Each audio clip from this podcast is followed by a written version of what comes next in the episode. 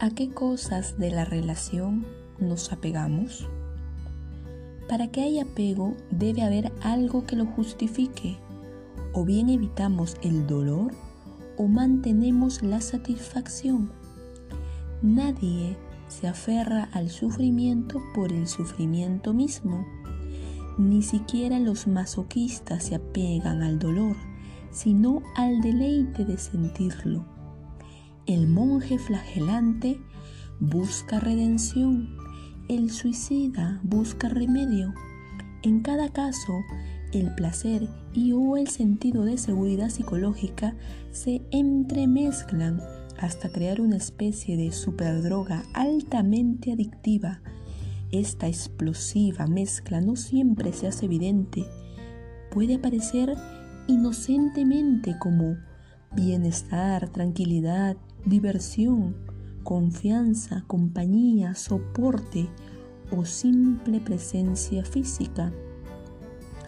Si pensamos un momento cómo funciona el apego afectivo en cada uno de nosotros, veremos que la supersustancia, ya sea el placer, bienestar o seguridad, siempre está presente porque es el motivo del apego.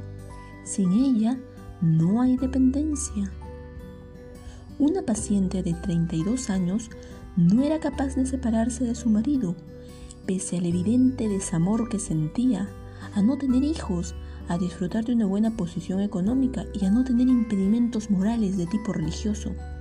No había razón aparente para que ella continuara en esa relación. Además, consideremos que el esposo era adicto a la cocaína y bisexual declarado. Durante varias semanas tratamos de analizar sus condiciones de vida y su historia personal para que pudiera tomar una decisión entre dos opciones posibles. Darle una nueva oportunidad a la pareja, creo que era la novena o décima, o alejarse definitivamente. Cuando yo intentaba llegar al meollo de sus dudas y detectar los factores que le impedían retirarse, nada parecía explicar su comportamiento. ¿Qué placer o seguridad podía obtener de semejante relación?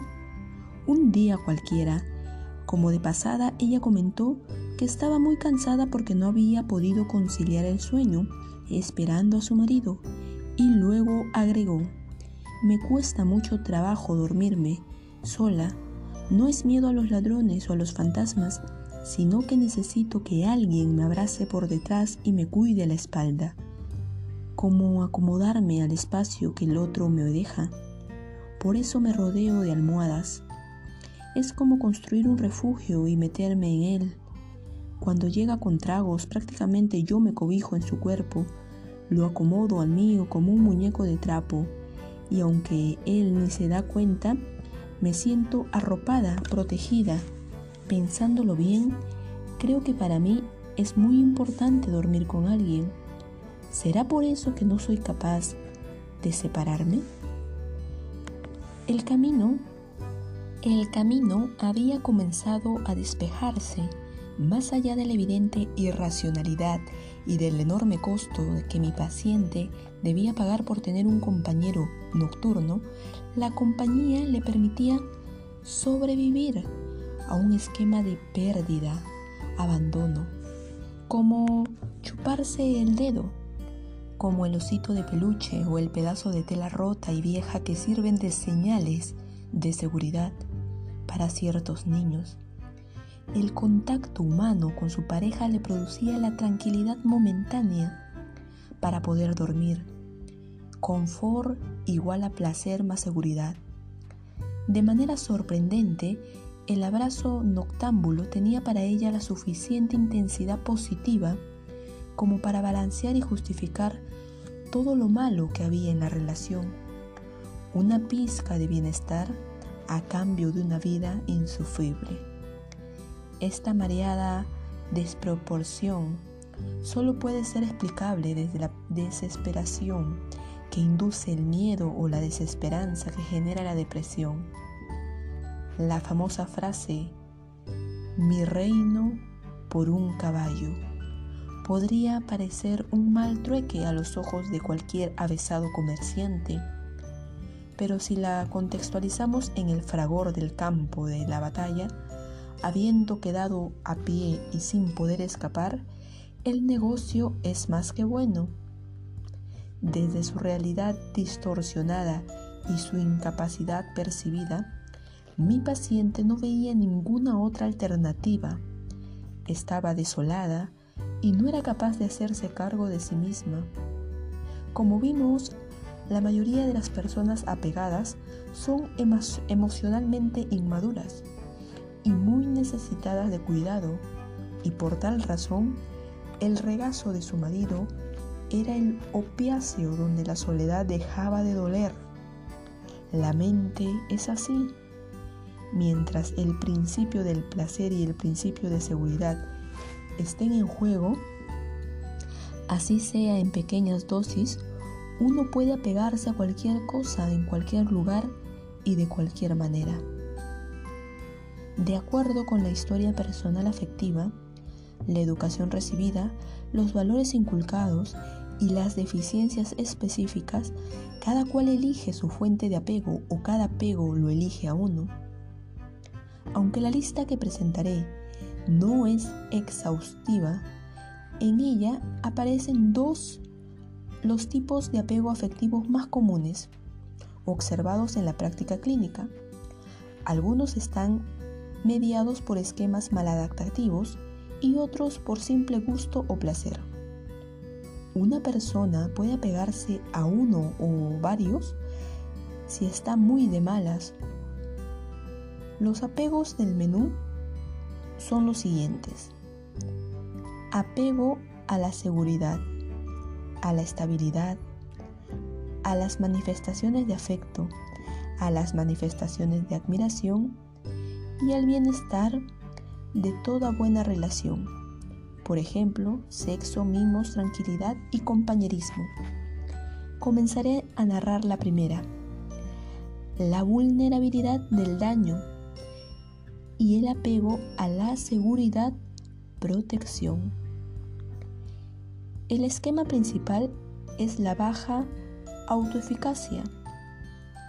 No soy capaz de hacerme cargo de mí mismo estas personas necesitan de alguien más fuerte psicológicamente hablando que se haga responsable de ellas. La idea que las mueve es obtener la cantidad necesaria de seguridad para enfrentar una realidad percibida como demasiado amenazante. Este tipo de apego es de los más resistentes porque el sujeto lo experimenta como si fuera una cuestión de vida o muerte.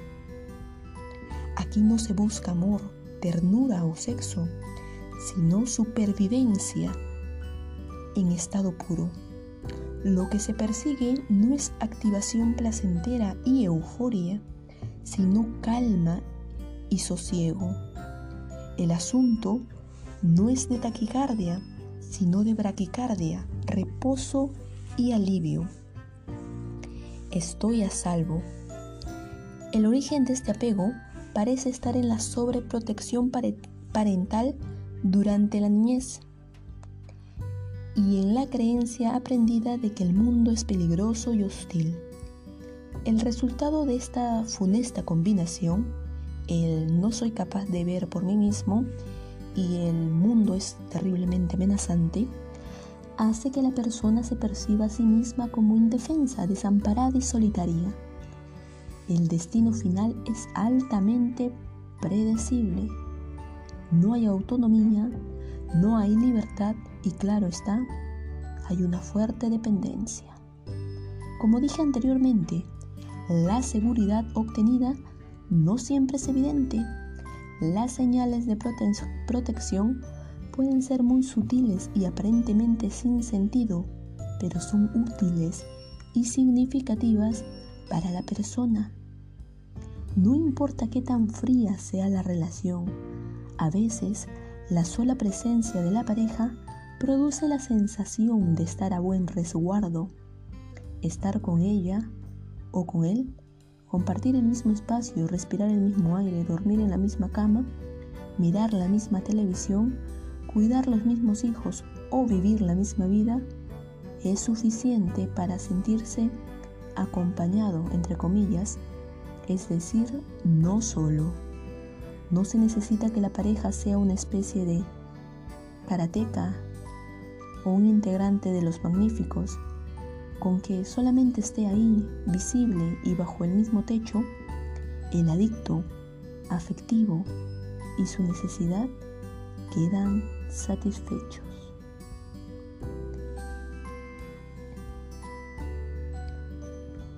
Segundo, el miedo al abandono y el apego a la estabilidad. Todos esperamos que nuestra pareja sea relativamente estable, fiel, de hecho. La mayoría de las personas no soportarían una relación fluctuante y poco confiable, y no solo por principios, sino por salud mental.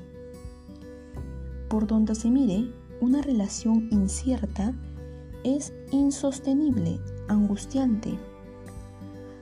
Anhelar una vida de pareja estable no implica apego, pero volverse obsesivo ante la posibilidad de una ruptura, sí. En ciertos individuos, la búsqueda de estabilidad está asociada a un profundo temor al abandono y a una hipersensibilidad al rechazo afectivo. La confiabilidad se convierte para ellos en una necesidad compulsiva para sobrellevar el miedo anticipatorio a la carencia. No importa que la esposa sea mal amante, pésima ama de casa, regular mamá o poco tierna, pero es confiable. Sé que jamás me abandonará. El marido puede ser frío, mujeriego, agresivo y mal padre, pero si es un hombre estable, o sea, constante, predecible y perseverante en la relación, queda eximido de toda culpa. No importa lo que haga, me da la garantía de que siempre estará conmigo.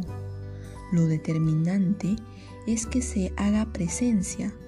Obviamente si hay algo de amor, mejor, pero no es una condición imprescindible. La historia afectiva de estas personas está marcada por despechos, infidelidades, rechazos, pérdidas o renuncias amorosas que no han podido ser procesadas adecuadamente. Más allá de cualquier argumento, lo primordial para el apego a la estabilidad es impedir otra deserción afectiva. Prefiero un mal matrimonio a una separación. El problema no es de autoestima, sino de susceptibilidad al desprendimiento. El objetivo es mantener la unión afectiva a cualquier precio y que la historia no vuelva a repetirse. Tercero, la baja autoestima y el apego a las manifestaciones de afecto. En este tipo de apego, aunque indirectamente se busca estabilidad, el objetivo principal no es evitar el abandono, sino el sentirse amado. Incluso muchas personas son capaces de aceptar serenamente la separación si la causa no está relacionada con el desamor. Prefiero una separación con amor a un matrimonio sin afecto, sería la frase aquí. No obstante, una cosa es que nos guste recibir amor y otra muy distinta, quedar adherido a las manifestaciones de afecto, estar pendiente de cuánto cariño nos prodigan para verificar qué tan queribles somos. Es agotador tanto para el que da como para el que recibe. Si una persona no se quiere a sí misma, proyectará ese sentimiento y pensará que nadie podrá quererla. El amor se refracta siempre en lo que somos. El miedo al desamor rápidamente se transforma en necesidad de ser amado. Cuando alguien se aproxima afectivamente, los sujetos con baja autoestima se sorprenden y dudan seriamente de las intenciones del candidato, como si dijeran, si se fijó en mí, algo malo debe tener. Paradójicamente, la conquista puede no ser tan fácil, ya que un nuevo temor desplaza momentáneamente al anterior, el miedo a sufrir. Desamor y desengaño anticipados se mezclan creando la sensación de estar atrapado entre dos males posibles. Un nuevo conflicto nace. Necesito el amor, pero tengo miedo. Pese a todo, si el aspirante es perseverante y bastante convincente a la hora de mostrar sus buenas intenciones, la entrega se produce. A partir del preciso instante, en que se acepta la propuesta y la relación se hace efectiva, el apego se dispara. En toda su intensidad, en un santiamén. La adicción al nuevo amor queda configurada y establecida con fuerza de ley. Al fin, alguien se ha dignado a amarme lo que sigue es una vida de pareja donde el cariño, la ternura y otras manifestaciones de afecto serán vistas por el apegado como señales de que el amor aún está presente. Un termómetro para detectar qué tanto cotizo. Si la expresión de afecto disminuye por cualquier razón intrascendente, el individuo adicto puede volcarse desesperadamente a recuperar el amor perdido, entre comillas, como si la relación estuviera a punto de desbaratarse. Si por el contrario el intercambio afectivo es fluido y consistente, el adicto obtendrá su consumo personal y todo volverá a la calma.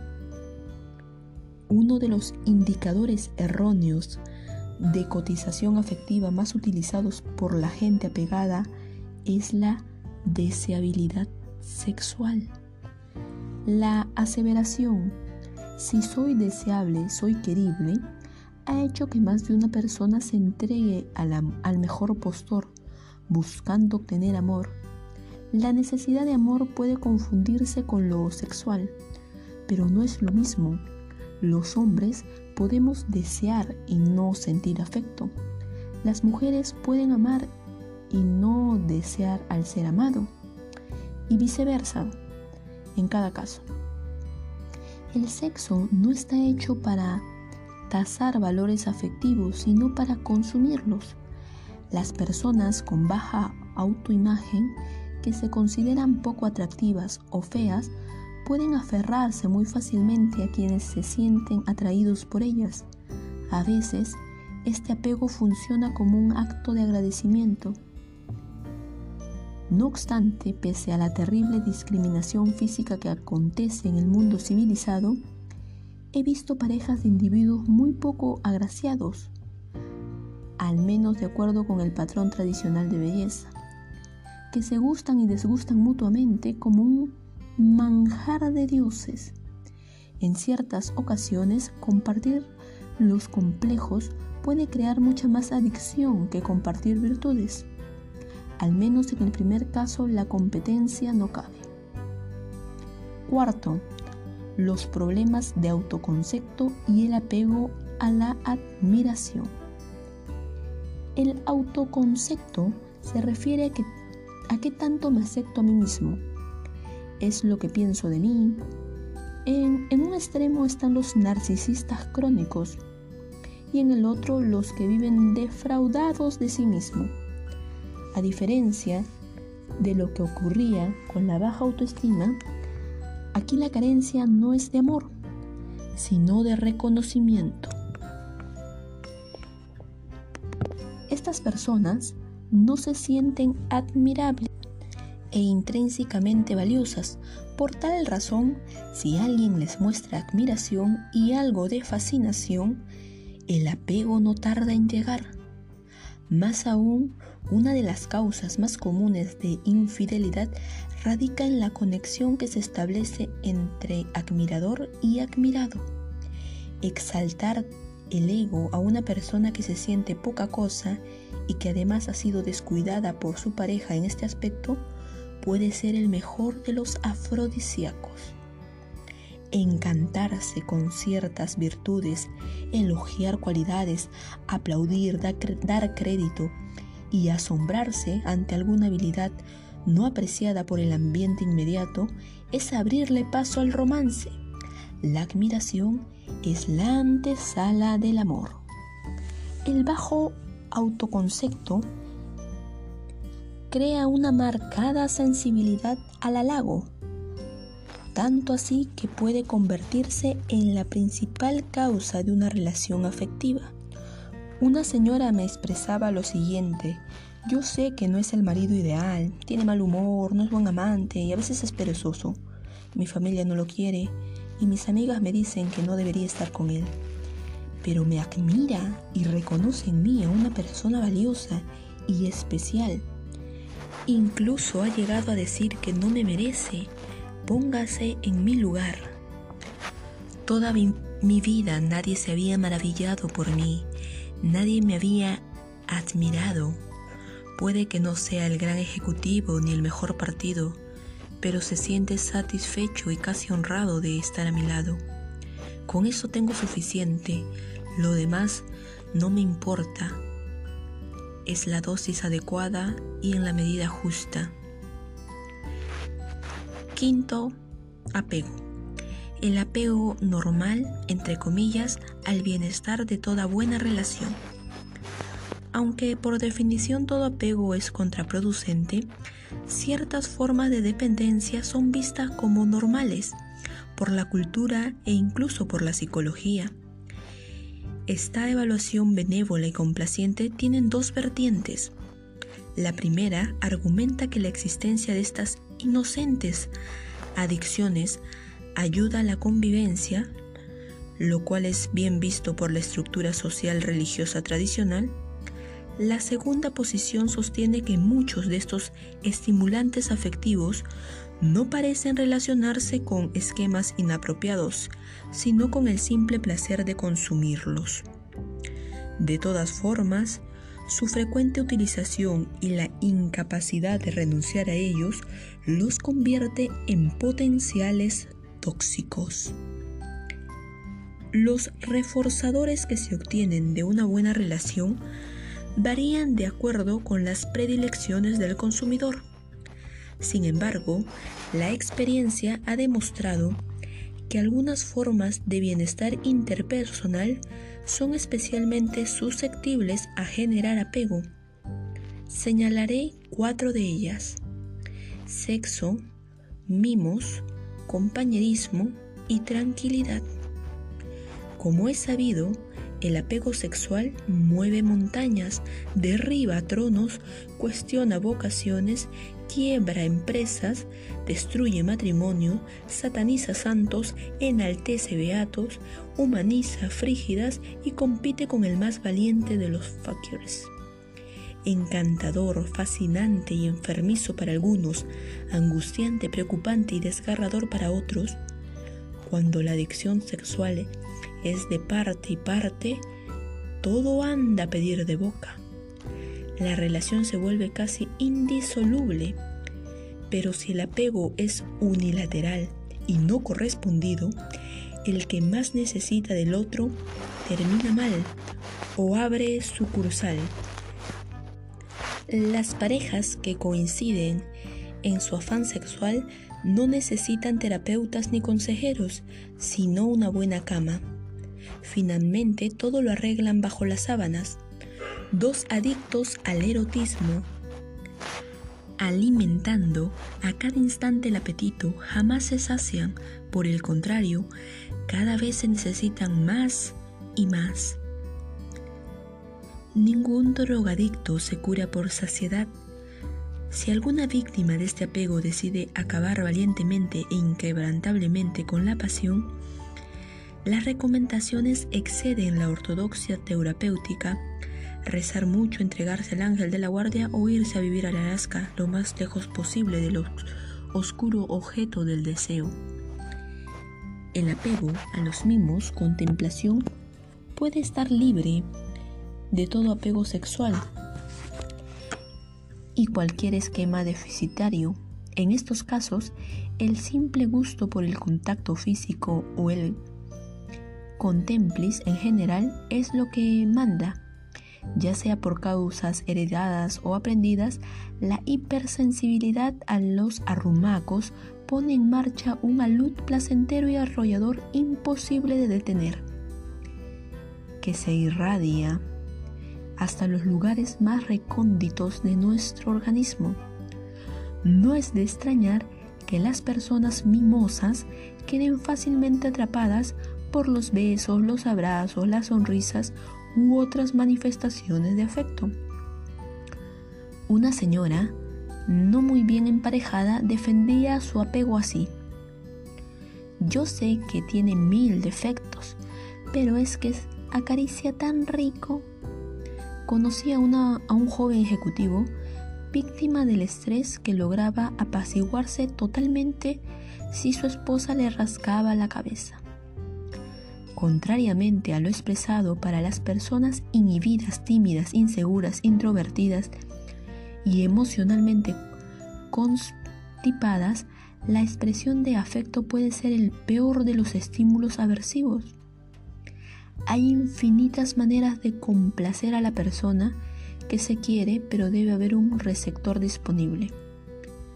Cuando el dador de amor encuentra un terreno propicio para que la contemplación prospere, no hay nada más estimulante que malcriar a la persona amada. El apego al compañerismo es mucho más fuerte de lo que uno podría creer. He visto personas supremamente apegadas cuyo único y principal enganche es la congruencia de sus gustos e inclinaciones y aunque sexual y afectivamente no estén tan bien, el amiguismo y la buena compañía los mantiene íntimamente entrelazados. No es fácil ser compañero, confidente y cómplice de la pareja, pero si este nexo ocurre, la unión adquiere una solidez sustancial. Cuando una persona apegada por la camaradería intenta separarse, el intento no suele prosperar, porque hallar un sustituto afín es supremamente difícil. Como si se tratara de un karma, cada nuevo intento les recuerda lo cerca que todavía están de su ex. La urgencia por regresar a casa desespera y no da espera. En cuestión de días o semanas, se restablece nuevamente el idilio y las coincidencias que los mantenían unidos vuelven a activarse con más fuerza que nunca. La complicidad de las causas comunes, como los buenos vinos, requiere tiempo, pero si nos excedemos en el procesamiento, se avinagra. Si el compañerismo se exagera, el amor adquiere un aroma a fraternidad, casi incestuoso. Los individuos apegados al compañerismo de la pareja están dispuestos a sacrificar el placer de sentir amor con tal de no perder las ventajas de vivir con el mejor amigo. El apego a la convivencia, tranquilidad y la paz es de los más apetecidos, sobre todo después de los 40 años. Hay una época en la vida en que estamos dispuestos a cambiar pasión por tranquilidad. Muchos de mis pacientes prefieren la calma hogareña a las simpáticas y divertidas emociones fuertes. Mientras algunas personas no toleran las discusiones y peleas, a otras les fascina vivir en estado de beligerancia así como el buen clima afectivo, es un requisito imprescindible para que el amor prospere, la convivencia estresante destruye cualquier relación. Pero si se obtiene la tan apreciada tranquilidad, implica renunciar a los demás placeres y alegrías que el amor sano me puede ofrecer.